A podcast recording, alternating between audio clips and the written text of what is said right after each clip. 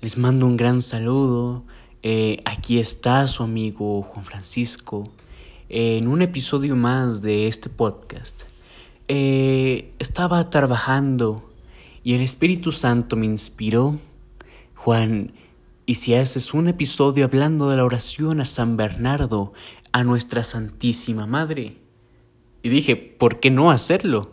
Si es una hermosísima pero preciosísima oración.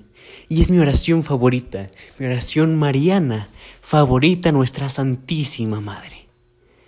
Y en esta segunda parte toca hacerla en latín. Ya la hicimos en español, ahora en latín. Para los que disfruten más de el latín tradicional.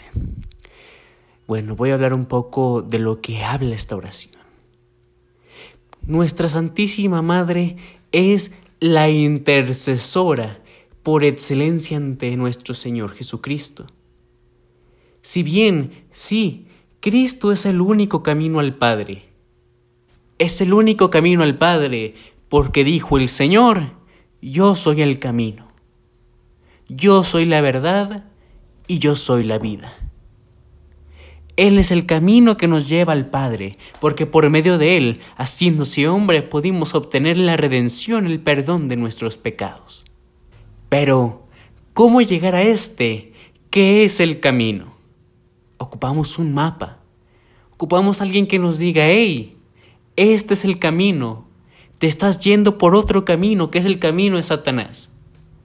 ¿Quiénes son estas personas que nos dicen cuál es el camino para llegar al Padre no es otra que María y los santos, porque ella enseñó a caminar a quien es el camino.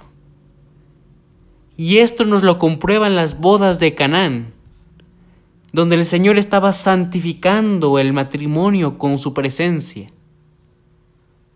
Se acaba el vino. Puede acabarse nuestra fe puede acabarse nuestra caridad, nuestra esperanza puede decaer. ¿Y quién está ahí para interceder? María está ahí para interceder cuando eso pasa. Entonces, ella insiste, le ruega a Jesús. Ella no tiene el poder, por supuesto que no, pero ella tiene el poder de rogar.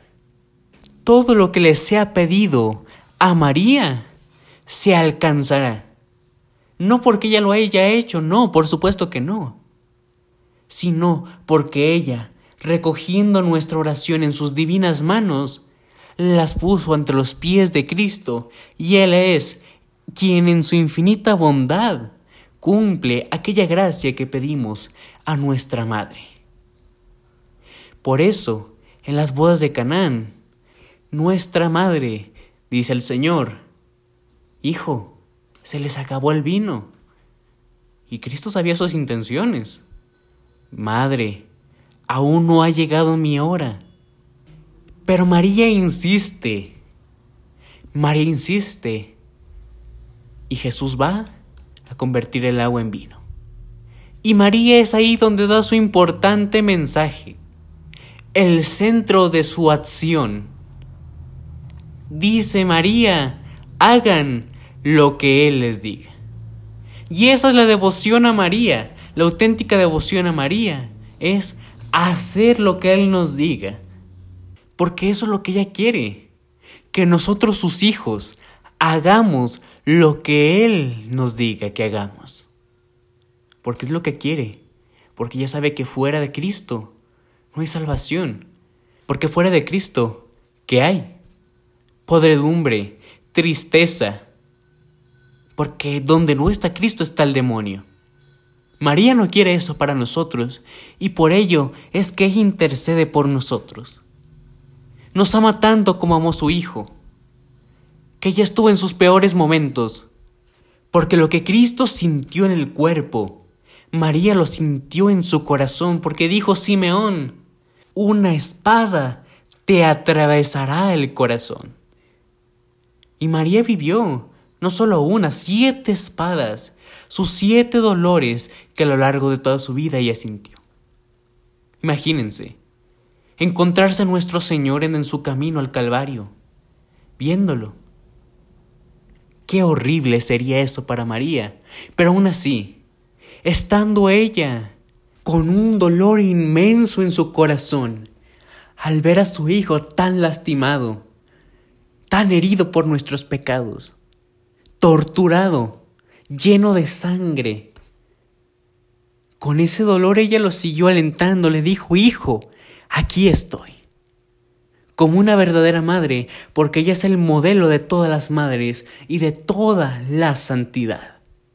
Y del mismo modo, estaba allí al pie de la cruz, contemplando a su hijo clavado, clamando al Padre, Elí, Elí, lema sabachthani, Dios mío, Dios mío, ¿por qué me has abandonado?